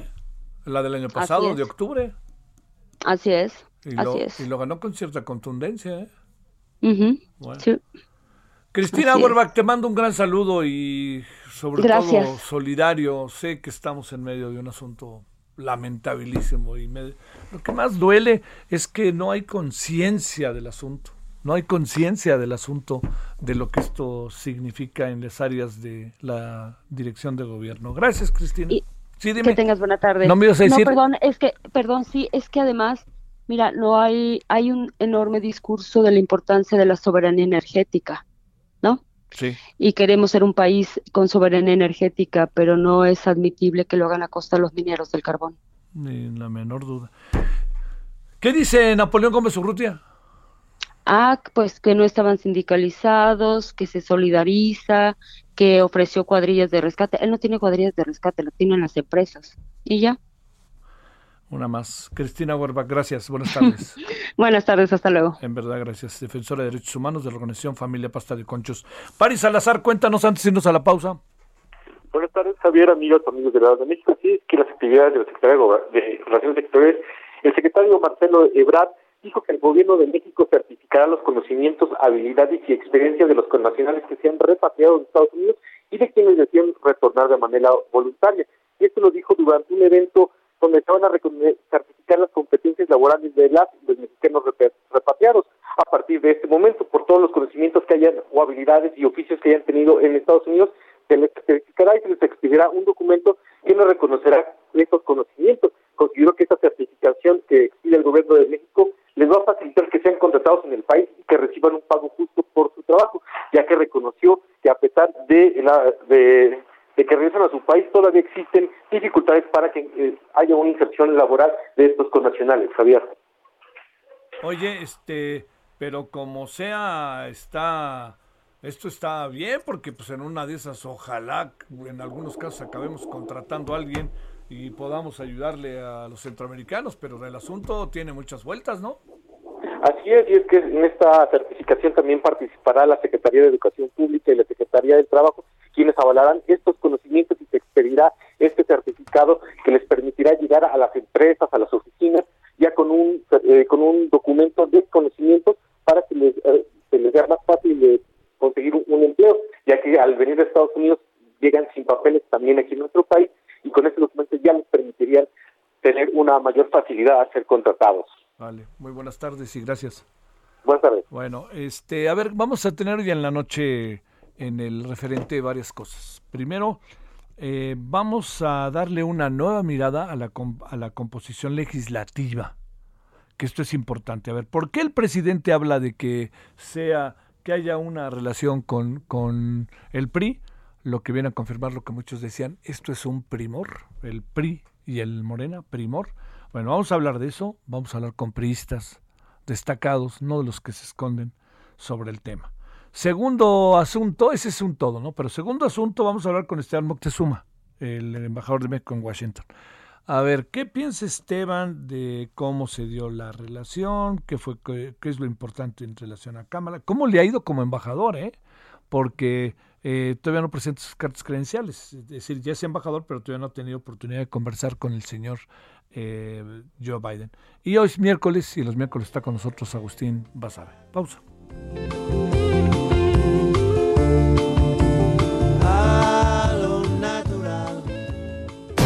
El referente informativo regresa luego de una pausa.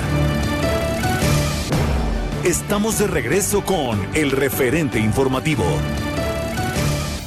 Eso que tú me das es mucho más de lo que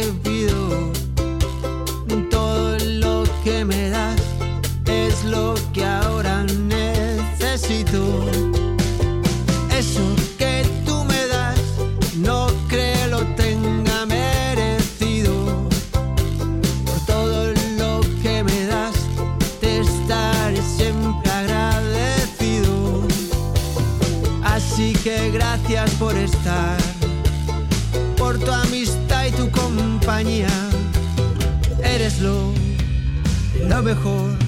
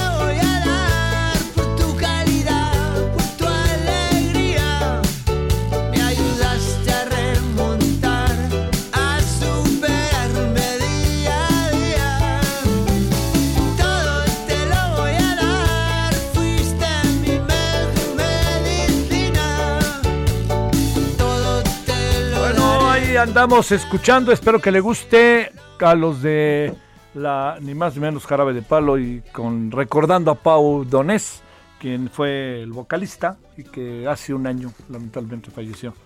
Eso que tú me das, buena banda. No sé qué piensa usted, a mí me parece bastante buena. Salvo lo que, bueno, hay luego muchas opiniones, pero la música tiene un alto nivel de subjetividad respecto a nuestros gustos. Hay música que nos trae recuerdos de, pasajes de nuestra vida que nos puede resultar atractiva, difícil, triste, dura, muy alegre. Y a lo mejor es música bastante simple, pero hay esa música que al final queda entre nosotros como reconocida siempre que estará acompañándonos más allá de los recuerdos que nos convoque.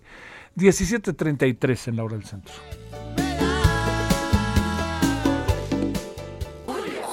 Siempre veo el lado bueno de las cosas. Ah, para helado bueno, Soriana, porque todos los helados y paletas Holanda y Nestlé los pongo al 3x2. Sí, helados y paletas Holanda y Nestlé al 3x2. En tienda o en línea, tú pides y Julio Regalado manda. Solo en Soriana. A junio 10. Aplican restricciones. Solórzano, el referente informativo.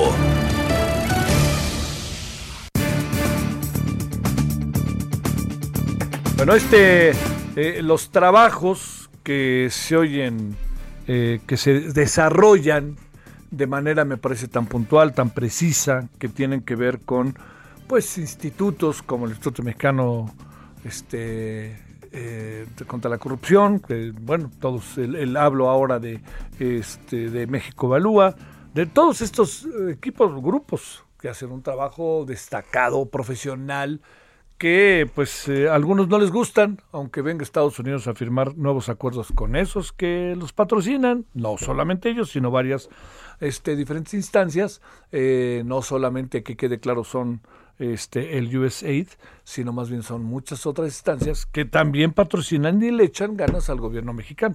Bueno, entonces la importancia de los institutos es que investigan y nos hacen ver fuera de gobierno una revisión sistemática de lo que está pasando al interior de gobierno. Bueno, resulta que acaba de salir un nuevo estudio que nos ha llamado poderosamente la atención de México Evalúa, que creo que por muchos motivos hay que revisarlo. Fernanda Ballest- Ba- Ballesteros es coordinadora del programa de regulación y competencia de México Evalúa. ¿Cómo estás, Fernanda? Buenas tardes. Hola, buenas tardes, Javier. Muchas gracias por el espacio. Gracias que estás con nosotros. ¿Qué pasa con Pemex? Y es cierto que es una de las tres petroleras con más riesgos medioambientales y sociales en todo el planeta Tierra. A ver. Mira, pues el día de hoy publicamos un, un estudio de caso sobre algunos de los efectos ambientales y sociales que hay por la refinería Miguel Hidalgo que está en Tula. Ajá.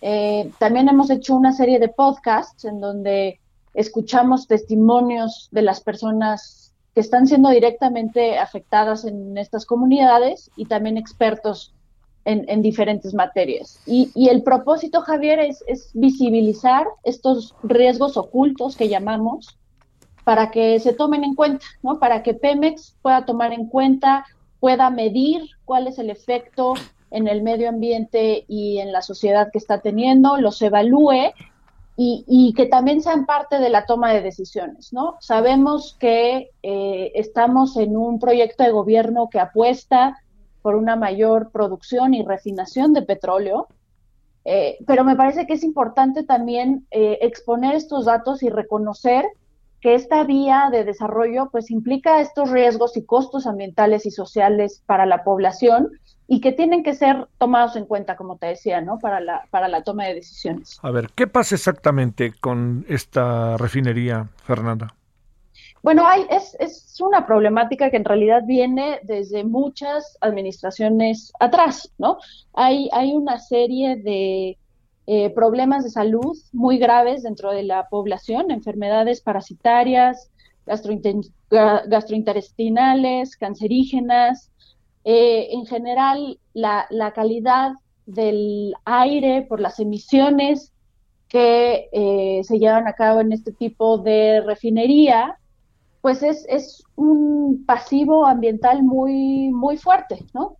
Para darte algunos datos, eh, hay, hay, por ejemplo, una declaratoria de emergencia sanitaria que emitió Cofepris en el 2018 por la mala calidad del agua que hay en la zona aledaña a la refinería, por los desechos, eh, entre otras cosas, por los desechos de, la refinería, ¿no? Y este es el agua que están tomando eh, los eh, ciudadanos y, las comunidades de Tula y que ha dejado al menos a 300, 3.770 personas afectadas diariamente ¿no? por estas descargas eh, industriales sin tratamiento en los cuerpos de agua en la cuenca de Tula. ¿no? Y también incluso se les acaba afectando en lo económico, en el bolsillo. ¿no? Eh, la mayoría de la población en Tula se dedica a actividades agrícolas y eh, el 44% de la población se dedica a la agricultura y se ven muy afectadas y, al, final los acaban eh, pagando menos por sus productos en el mercado por esta contaminación eh, de sus tierras. A ver, ante esto, digamos, no hay un órgano supervisor, Fernanda, que nos diga, a ver, esto que ustedes están viendo, esto que está pasando, tenemos que revisarlo, estamos tras directamente echarnos a andar lo más que se pueda para evitar la contaminación. ¿No hay nada de eso o?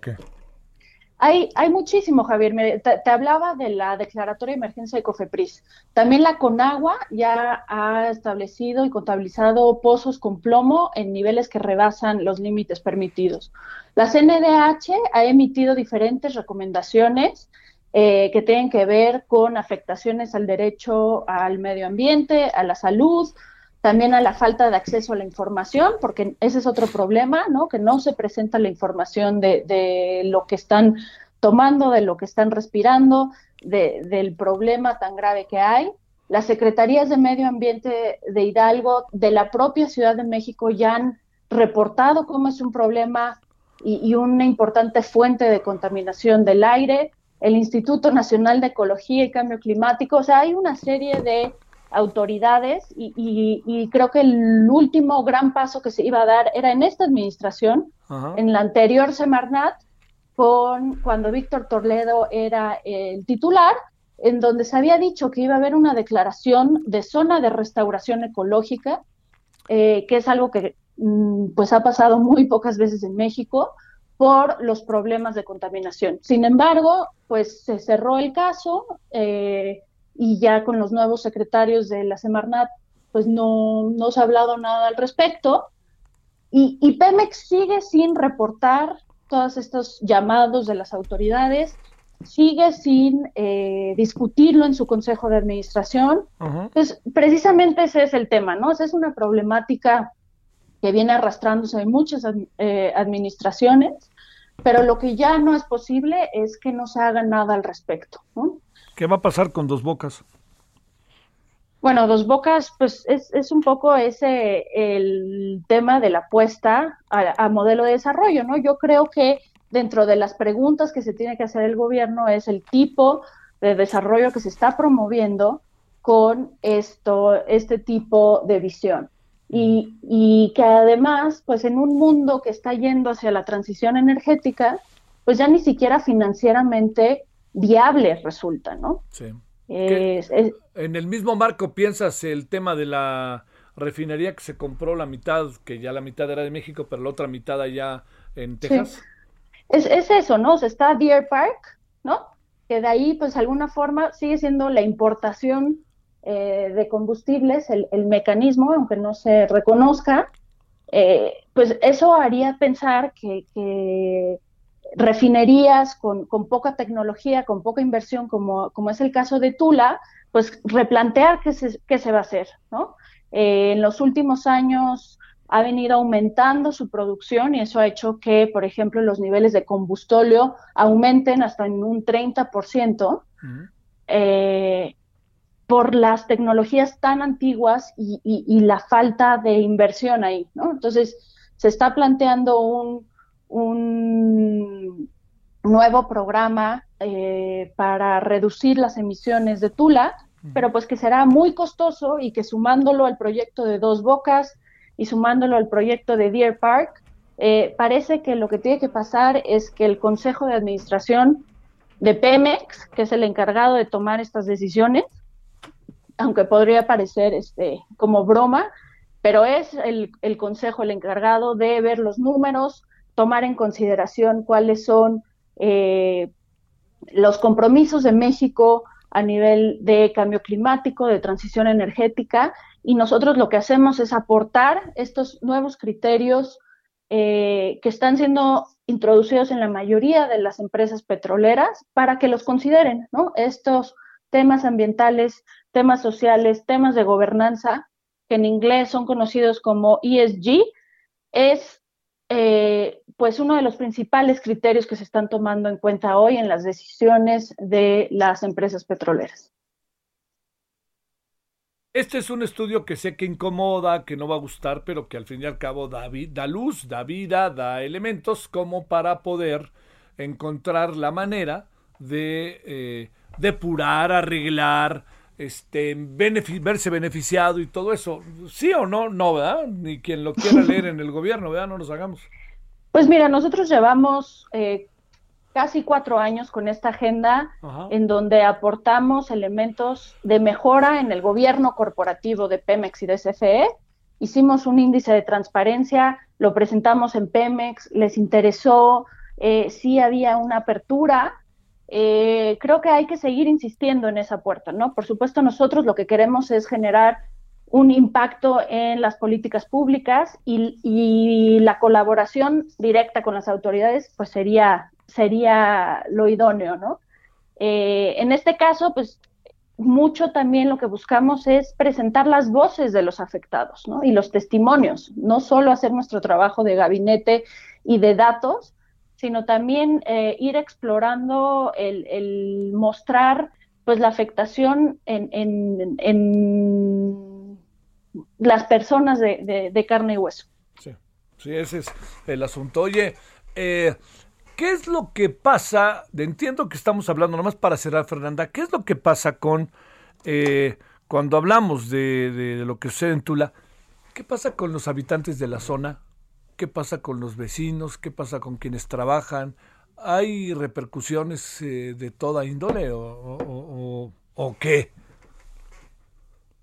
Sí, eh, o sea, hay, hay, un hay estas enfermedades, ¿no? Que cada vez, eh, pues, las ven entre sus vecinos y en mayor cantidad. Están estas declaratorias ya de, la autoridad sanitaria, de COFEPRIS, de CONAGUA, que ya han ido a tomar los niveles de, plomo y de otros metales pesados en el agua y ya se ha confirmado que eh, está por encima, muy por encima de los límites. Entonces este, está también el, tema de, que les cuesta, eh, o sea, de que pueden cobrar menos por sus por sus productos. Entonces, está teniendo un verdadero impacto y hay activistas ahí al interior en las comunidades y hay autoridades también de diferentes órganos de gobierno que, están tratando de mover las cosas, pero por eso en nuestro, en nuestro podcast eh, pues llamamos Pemex como el tirano contaminante, ¿no? Al final ahí te dicen esto es tierra de Pemex y, hay de ti. Y entonces es, es ese poder que, pues habría que eh, buscar cambiar eh, al interior de Pemex y el Estado también como su dueño y como vigilante, pues tiene una función muy importante, ¿no? Y ahí creo que el nuevo Congreso es uno de los puntos eh, que tendrá pendiente de, llamar a cuentas a las empresas productivas del Estado y nosotros este, estaremos insistiendo también en esto. Bueno, pues este, ojalá alguna oficina de gobierno que decide ande por ahí. Te agradezco mm. muchísimo, Fernanda, que hayas estado con nosotros. Gracias a ti. Fernanda Ballesteros es coordinadora del programa de regulación y competencia de México Evalúa. Ya escuchó usted todo un caso, todo un caso, eh, el tema de la, de la refinería de Tula. ¿eh? Todo un caso de carácter de violación de los rangos que tienen que ver con la eh, con, con, la contaminación, etcétera, etcétera. Bueno, a ver, Misael Zavala, vamos cerrando, cuéntanos dónde andas. Javier, buenas tardes. Pues hoy el senador de Acción Nacional, Damián Cepeda, hizo una dura crítica a la Alianza Va por México, conformada por el PAN, PRI y PRD, pues aseguró que ellos, pues, está- aunque, aunque fueron juntos en esta elección del 6 de junio, no le quitaron la mayoría calificada a Morena y a sus al- aliados en, la, en estos comicios, porque simplemente pues Morena no tenía esta mayoría. Desde la tribuna de la Comisión Permanente del Congreso, el legislador panista hizo una autocrítica a la coalición Va por México y dijo que en la Cámara de Diputados quedó más o menos tablas, es decir, quedaron prácticamente igual en su composición. Esto a pesar de que otros senadores del PAN, como Kenia López y Julián Rementería, han, afirma- han afirma- afirmado perdón, que le quitaron la mayoría calificada a Morena y bueno, Cepeda explica que Morena construyó esa mayoría calificada en San Lázaro con ayuda de la oposición, incluso el panista lanzó un llamado a sus compañeros del PRI, PAN y PRD a que no se sigan doblando para ayudar a Morena y aprobar reformas eh, regresivas. También las bancadas de todos los partidos en, en esta sesión de la Comisión Permanente del Congreso lanzaron un llamado para dejar atrás la división y la confrontación por las elecciones del 6 de junio, para darle paso ahora a una etapa de diálogo para cumplir con las propuestas que beneficien a la ciudadanía. Los partidos del PRD, PRI, Verde Ecologista, PAN, Movimiento Ciudadano y también Morena expusieron que debe concluir la etapa de agravios en el Congreso para buscar agendas comunes entre todos los partidos políticos. Javier, hasta aquí la información de la Comisión Permanente. Oye, algo ahí también que la UIF debe revisar y aprobar algunas cosas, ¿no? A ver, ¿de qué se trata esta? ¿También la traes, este, Misael?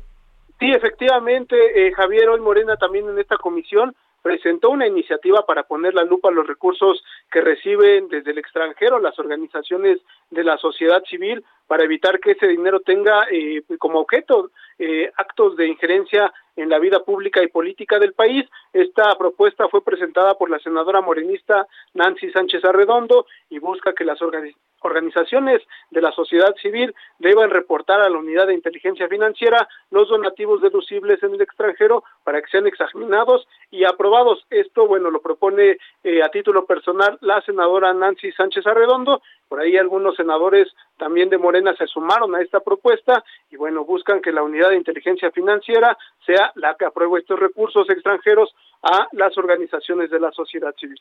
Bueno, muchas gracias, Misael. Buenas tardes. Gracias, Javier. Buena tarde. Vámonos, Iván Saldaña, ¿qué cuentas? Javier, ¿qué tal amigos del auditorio? Buenas tardes. Pues mencionarles que hoy eh, el presidente de la Junta de Coordinación Política, también coordinador de Morena en la Cámara de Diputados, pues lanzó un tuit en el que señalaba literalmente con unas, eh, eh, bueno, señalando en inglés, con siglas en inglés, que decía O- eh, OMG, que de- en referencia a Oh My God, oh Dios mío, Morena es mayoría en el Congreso de Tamaulipas, se acabará con la inmunidad de Francisco Javier García Cabeza de Vaca, insisto, carece de fuero, será separado del cargo. Y a todo esto, Javier, pues contestó el coordinador del PAN en la Cámara de Diputados, dijo que, pues literalmente, lo cito, eh, Ignacio Mier eh, está demostrando ignorancia jurídica y una obsesión de su parte por que sea juzgado eh, gobernador de Tamaulipas, ya que dijo que el Congreso de Tamaulipas pues ya resolvió en el Congreso local si, si este tema y pues dijo se- si quieren insistir en otras cosas pues ya veremos parece ser un tema de ignorancia jurídica y de una obsesión. Pues nada más ponerle en contexto a la gente eh, Javier que pues con la nueva con la elección del pasado domingo pues el PAN es desplazado de ser mayoría en el Congreso de Tamaulipas y ahora llegaría Morena como mayoría y hay que recordar que el PAN eh, en el Congreso de Tamaulipas pues frenó por así decirlo el desafuero o que pudieran proceder en contra del gobernador Francisco Javier García Cabeza de Vaca como lo había solicitado la Fiscalía General de la República. Sale. Oye, este, la clave, Iván, es que pudiera eventualmente el Congreso, por mayoría, lanzar, como son, ahora sí vamos a hacer poderes autónomos, lanzar la propuesta de que se juzgue si se le quita, en función de la información que hay sobre el gobernador, el fuero o no. O sea, me da la impresión de que entiendo a Romero Hicks, pero podría relanzarse el planteamiento, ¿no? Sí, es correcto. Y esto sería después de septiembre, que estaría renovándose ya el Congreso. En este momento sigue con mayoría el PAN, pero a partir de septiembre y pues Oh. de declararse la validez de los diputados, pues eh, que, que están ganando ahora mayoría en, en el Congreso local, pues como bien lo relatas, así podría suceder, Javier. Te mando un saludo, Iván. Buenas tardes. Buenas tardes. Vamos cerrando, querida Elia. Cuéntanos ya para ir cerrando la tarde de este miércoles. Javier, muy buenas tardes. Te saludo nuevamente con mucho gusto. Pues esta mañana el Instituto Nacional Electoral adelantó que alista la apertura y reconteo o recuento de 97.126 paquetes electorales que representan aproximadamente el 59.5% de las más de 162 mil castillas que fueron instaladas el pasado domingo. Esto, es Javier, debido a que se encuentran en el supuesto de requerir el conteo de voto por voto para dar certeza a los resultados de las actas de cómputos y escrutinio que eh, pues eh, se, se capturaron en el PREPA. Esto lo señaló el consejero presidente del órgano electoral, Lorenzo Córdoba, durante una sesión extraordinaria para dar inicio justamente al cómputo en los 300 distritos electorales. Te comento que el consejero presidente pues fue muy enfático en que esto no significa que se hayan contado mal los votos, los votos, sino que es para dar certeza tanto a los candidatos como a los partidos políticos del resultado de esta elección. Te comento que estos cómputos distritales concluirán el próximo sábado y se espera que el, el, siguiente día, el domingo, el Instituto Nacional Electoral dé el resultado oficial ya de la contienda electoral del pasado 6 de junio. Esta es la información que te tengo al momento. Sale, Elia, muchas gracias. Muy buena tarde. Es muy interesante esta información de Elia porque se abren y se recuentan, se hace un recuento rectifico de 97.126 paquetes electorales. La gran pregunta es ¿por qué? Porque está algo mal, ¿no? Son más pruebas para confirmar, certificar lo sucedido y los conteos, ¿no? Es un asunto. Ahora, si hubiera una elección que exigiera abrir eh, más paquetes electorales, tiene que haber una denuncia, tiene que, pues ya saben, todo ese proceso que se va a desarrollar, que no se ve que esté lejos de que pueda suceder en algunos procesos. Bueno, ahí nos vemos a las 21 horas en la hora del centro, en el referente. Pásela bien, buenas noches, está lloviendo por aquí en estas zonas de la ciudad y todavía hay tarde. Adiós.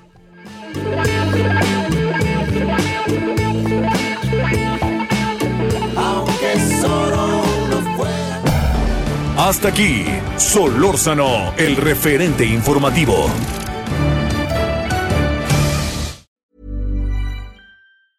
Hi, I'm Daniel, founder of Pretty Litter. Did you know cats tend to hide symptoms of sickness and pain? I learned this the hard way after losing my cat, Gingy. So I created Pretty Litter, a health monitoring litter that helps detect early signs of illness by changing colors, saving you money and potentially your cat's life. Pretty Litter is veterinarian developed, and it's the easiest way to keep tabs on your fur baby's health right at home. Go to prettylitter.com and use code ACAST for 20% off your first order and a free cat toy. Terms and conditions apply. See site for details.